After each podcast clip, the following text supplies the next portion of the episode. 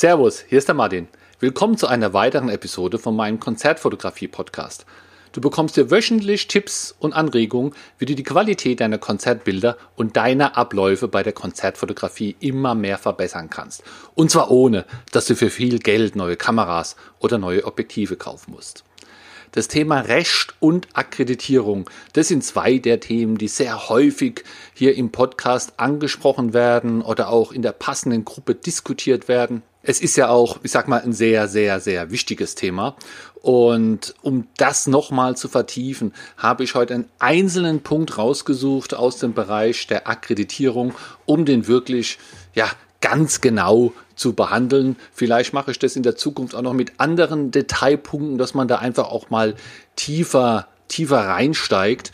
Und zum Schluss von der Episode oder ja, in der zweiten Hälfte gebe ich dir auch Handlungsempfehlungen, wie du das am besten machen kannst. Ja, also und zum Thema ähm, zum Thema der Akkreditierung habe ich auch verschiedene Geschenke oder Freebies. Da geht es um eine Audiodatei, wo das Thema nochmal behandelt wird. Und es gibt auch ein, PDF, eine Checkliste. Da empfehle ich dir einfach meinen Newsletter zu abonnieren. Und da kommen diese Infos, wo man die Sachen downloaden kann. Ja, jetzt zur Frage, wann ist denn der ideale Zeitpunkt, um eine Akkreditierungsanfrage zu stellen? Ja, da gehören immer zwei dazu. Der Veranstalter, sage ich jetzt mal, bei dem wir anfragen, und du selbst. Das heißt, du musst erstmal hier auch se selbst bei dir schauen, wie ist denn dein Horizont? Wie ist denn dein optimaler Rhythmus, um eine Akkreditierungsanfrage zu stellen? Denn das machst du ja nicht nur einmal, dass du sagst, ja, dann ist es erledigt, sondern es ist ja ein dauernder Prozess, so dass du da immer wieder im Zeitabständen immer wieder auch äh, deine Anfragen stellen musst.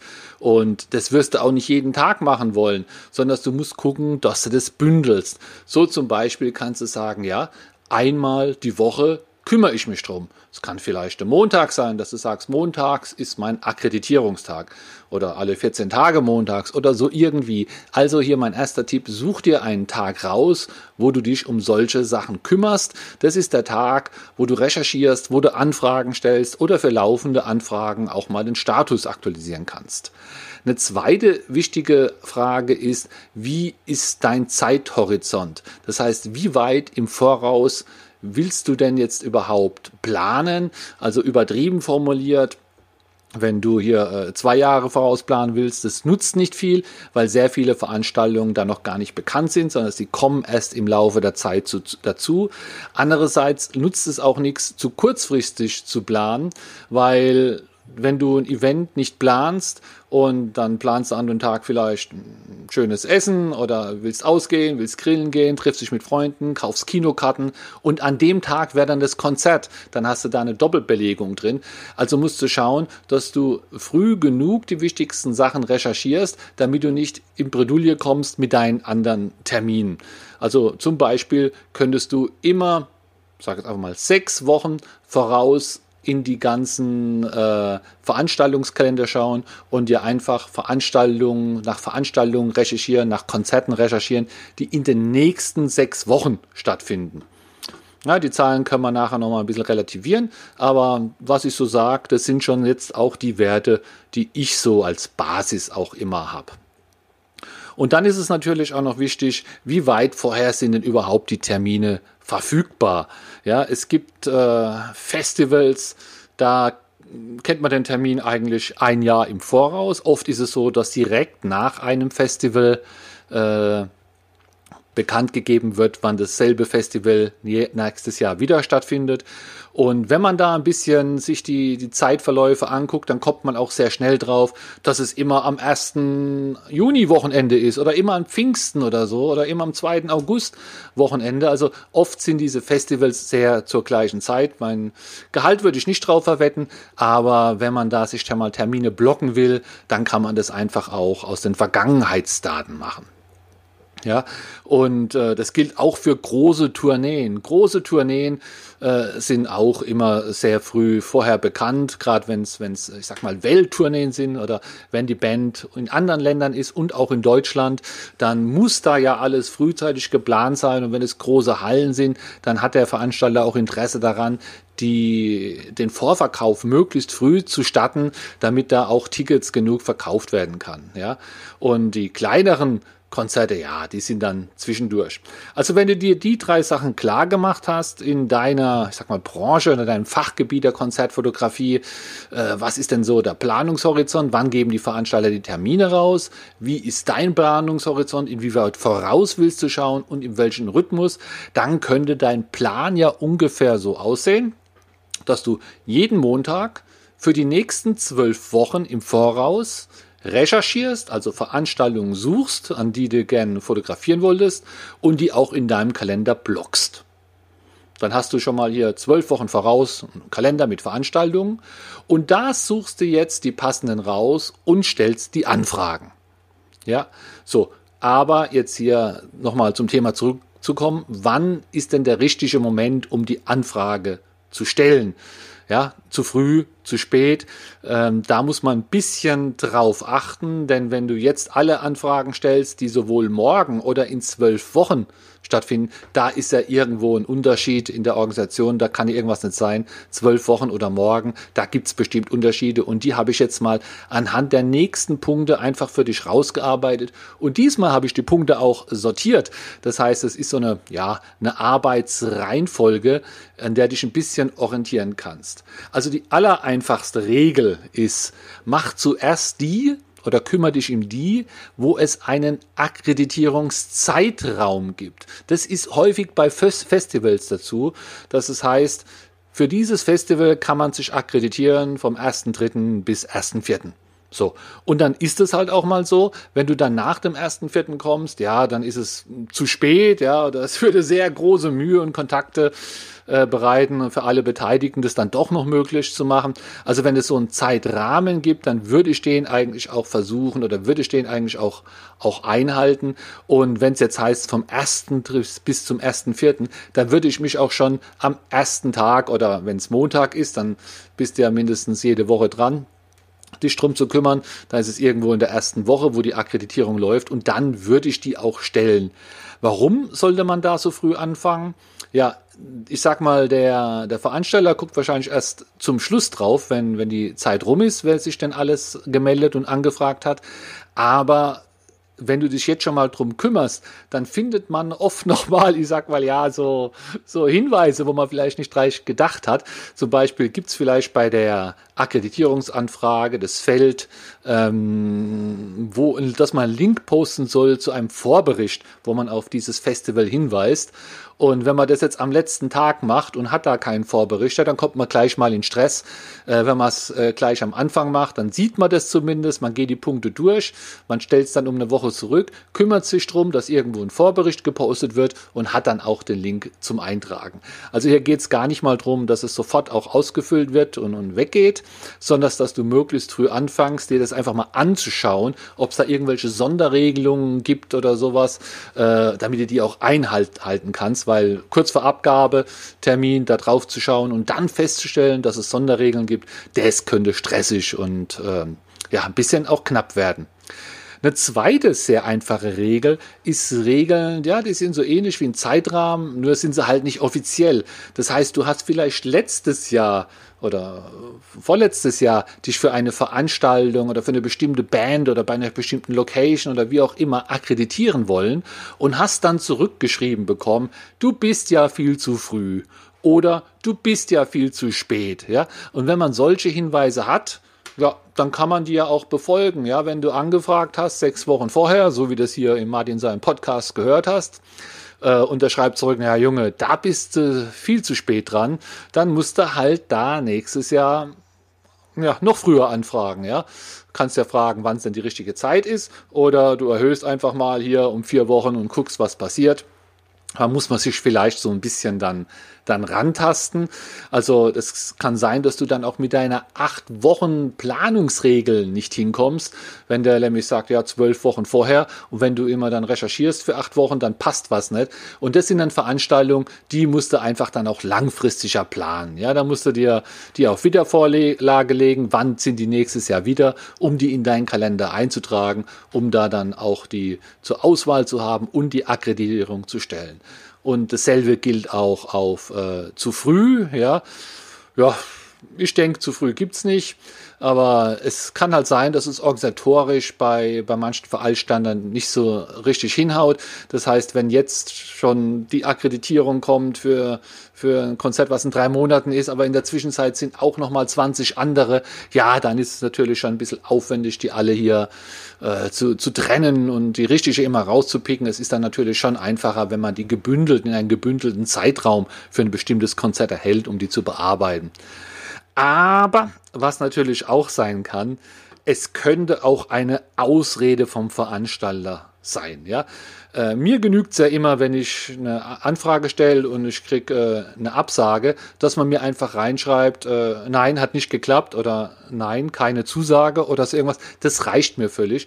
Manchmal wollen Veranstalter freundlich sein und wollen eine Begründung mit eingeben und die Begründung kann dann lauten, ja, wegen der begrenzten Platzkapazität oder ja, sie haben zu spät angefragt. Das sind alles so, so Begründungen, wo man, ja, äh, wo man vielleicht nicht immer glauben muss, besonders wegen der Platzkapazität, wenn man dann guckt, wie viele Fotografen waren da und da war nur einer oder zwei. Also äh, diese manchmal, es ist wahrscheinlich freundlich gemeint vom Veranstalter, der dann einen Grund mitgibt, aber äh, es kann sein, dass der Grund jetzt nicht immer stimmt. Also wenn jetzt der Veranstalter sagt, du bist viel zu spät dran, dann kann das sein, dass du nächstes Mal früher anfragen musst aber kann auch sein, dass es nichts bringt. Also da einfach, es ist keine Garantie, wenn man sich dann hier dran, dran hält. Was schlau ist eigentlich, ist hier immer ein persönlicher Kontakt. Ja, schreib doch zurück und sagst, ah, schade, zu spät, aber wir machen was nächstes Mal besser. Und dann hast du da ja auch mal wieder Kontakt gehabt, ein bisschen netten E-Mail-Verkehr und hast dann wirklich eine genaue Idee, wie du das nächstes Jahr auch machen kannst. So, dann solltest du noch möglichst früh die anfragen, wo es Terminüberschneidungen gibt. Angenommen, ein Termin wäre erst in, in acht Wochen, aber da sind zwei an dem Tag, ja, zwei Konzerte, wo du eigentlich gerne auch hingehen würdest, aber du kannst ja nicht beide machen. Dann ist hier die Regel, oder meine Regel, die ich dir empfehle, möglichst früh eins davon anzufragen, ja, unabhängig was, was die anderen gesagt haben und so, möglichst früh, damit du früh genug auch planen kannst. Weil wenn denn eine Absage kommt, kannst du immer nochmal anfragen für den zweiten Termin, an der an dem Abend stattfindet. Es ist ja also hier einfach auch, damit man seine Zeit optimal nutzt. Ja, wenn du da vielleicht nur zwei Wochen vorher anfragen würdest und der braucht zehn Tage, um deine Anfrage zu beantworten, ja, dann ist, dann erfährst du drei Tage vorher, dass du nicht akkreditiert bist und dann wird es wahrscheinlich auch zu knapp, dich für den zweiten Termin an diesem Tag äh, da anzufragen. Deswegen möglichst früh anfragen. Wenn eine Absage kommt, dann weiß man die früh genug und ist immer noch in seinem Zeitrhythmus, um äh, bei der zweiten, beim zweiten Event auch anzufragen.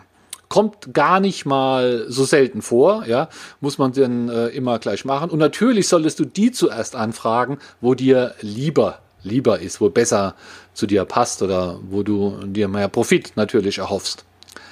Dann die nächste Regel, ist die Nummer vier wo du auch ganz früh anfragen kannst. Das sind Bands, wo du immer Absagen bekommst oder Veranstalter oder Hallen, wo du immer Absagen bekommst.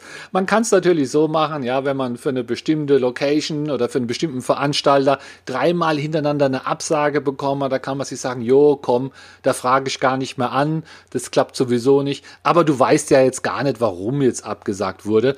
Und äh, ja, und wenn du deinen Prozess vernünftig hast, ja, Copy, Paste und die Anfragen relativ zügig auch schnellen kannst, dann schadet es ja auch nichts, wieder wieder eine zu rausschicken. Vielleicht klappt es ja nächstes Mal und Aber um sowas zu machen, das würde ich dann auch immer oder das mache ich auch immer sehr, sehr, sehr früh. Denn dann weiß ich früh genug, dass ich da eine Absage habe, kann den Termin wieder durchstreichen und weiß dann, an dem Tag kann ich irgendwas anderes machen. Also wenn ich es schon vorher prognostizieren kann, es kommt eine Absage, äh, ja, dann gleichstellen. Und dasselbe gilt natürlich analog. Wenn du irgendwo prognostizieren kannst, da kommt auf alle Fälle eine Zusage, weil äh, in der Band dein Bruder mitspielt oder der Veranstalter äh, du den sehr gut kennst, mit dem Fußball spielst oder wie auch immer. Das sind natürlich Sachen, die kann man zur Not auch immer recht kurzfristig machen, wenn man denn irgendwo noch abwiegen muss zwischen einem anderen Termin. So, dann haben wir noch große Bands mit großen Tourneen. Und da muss man mal gucken, die großen Bands mit großen Tourneen, die großen Künstler, die sind immer sehr gut organisiert. Die haben ja nicht irgendwie so einen kleinen Bus und dann gehen die mal schnell in irgendein Hotel, sondern das sind ja Massen, die bewegt werden. Das sind Technikermassen, das sind äh, also richtig viel Organisation ist da dahinter, das sind mehrere Busse mit, mit, mit Leuten, die da durch die Tour durch Deutschland chauffiert werden. Und da wird auch typischerweise alles im Vorfeld sehr, sehr genau geplant. Gerade wenn die Band groß und bekannt ist und die kommt in eine Stadt, dann kommt natürlich die Presse und die will Interviewtermine oder Zeitungstermine, was auch immer, äh, Promotermine müssen wahrgenommen werden. Also es ist alles sehr eng und sehr frühzeitig auch durchgetaktet. Und da ist eine gute Organisation dahinter. Und dann kannst du dich natürlich da auch frühzeitig genug anfragen, weil das wird dann einfach mitorganisiert. So ist es in der Regel. Das klappt eigentlich sehr gut. Bei guter Organisation kann man auch früh anfragen. Bedenk natürlich, dass du dich dann natürlich auch früh bindest. Das heißt, äh, der Termin ist dann von deinem Kalender weg. Aber bei großen Bands, ja, da macht man das ja auch ganz gerne. Dann haben wir noch, ja, ich sag mal, wenn mittlere Bands, also nicht die ganz kleinen und nicht die ganz großen, wenn die auf Tournee gehen, und zwar auf eine internationale, die treten äh, eine Woche lang in Spanien auf, dann drei, vier Locations in Deutschland und dann wieder irgendwo in, in, in, in England. Da würde ich nicht ja, da frage ich oft etwas kurzfristiger an. Äh, ich glaube, das unterwegs, auch wenn das Management da mitreist, das ist bei mittleren Bands, da ist oft ein Tourbegleiter einfach an Bord, der sich da um alles kümmern muss. Und wenn der jetzt eine Anfrage kriegt für Deutschland, aber muss vorher noch nach nach Frankreich, Spanien und Portugal und dann erst nach Deutschland, ja, da ist die Gefahr einfach auch groß, dass das untereinander geht, dass da die Wiedervorlage nicht funktioniert. Die mittleren Bands, die haben da nicht äh, ganze Büros, sondern sie sitzen da mit ihrem Notebook auf dem Schoß und da kann ja schnell mal was durchgehen. Also hier frage ich dann eher ein bisschen kurzfristiger an damit er einfach die Mail auch ja, just in time, das geht natürlich nicht, aber nicht zu früh dort ankommen, nicht, dass da noch andere Länder, andere Zeitzonen und zu viele andere Termine zwischendrin sind. Dann hast du noch vielleicht Termine, wo Bands sind, die man kurzfristig macht, die weniger Nachfrage haben. Das sind dann Bands, ja, die, die sind jetzt nicht so genau dein Beuteschema, aber du willst halt auch mal fotografieren für dein Portfolio, für in Übung zu bleiben oder einfach auch um redaktionell zu, zu berichten. Es ist ja eine Vielzahl der Bands. Und ich mache das auch gerne, vor allen Dingen, weil ich ja oft positiv überrascht werde. Man darf sich da keine vorgefasste Meinung bilden. Aber das sind dann eher Sachen, die mache ich kurzfristig, um einfach meinen Kalender ein bisschen noch für andere Termine freizuhalten. Es nutzt mir nichts, wenn ich irgendwo einen Payjob kriege, wenn ich irgendwo für Geld was fotografieren soll und ich sage, nee, ich kann nicht, weil ich habe jeden Tag ein Konzert fotograf zu fotografieren und in und wenn ich mir das genau anschaue, wäre es viel lukrativer gewesen, einen Payjob zu machen. Also hier die die kleineren Bands, wo man auch eine ganz gute Chance hat, dass sie nicht überangefragt sind von anderen Kollegen, sondern dass wo man weiß, Mensch, da gehen eh nicht so viele hin, das wird schon klappen. Da kann man seine Nachfrage auch ein bisschen zurückstellen. Ja, und als letzten Punkt, da ist dann der ganze der ganze Rest, wenn es noch einen Rest gibt. Also nach dem Verfahren gucke ich mir immer die einzelnen Termine an und entscheide dann, jetzt schon stellen oder noch eine Woche liegen lassen und nächste Woche wenn ich dann wieder, wenn er wieder Montag ist, dann mache ich einfach genau dasselbe. Und damit komme ich eigentlich sehr gut zurecht. Und ich denke, bei dir, da klappt es auch.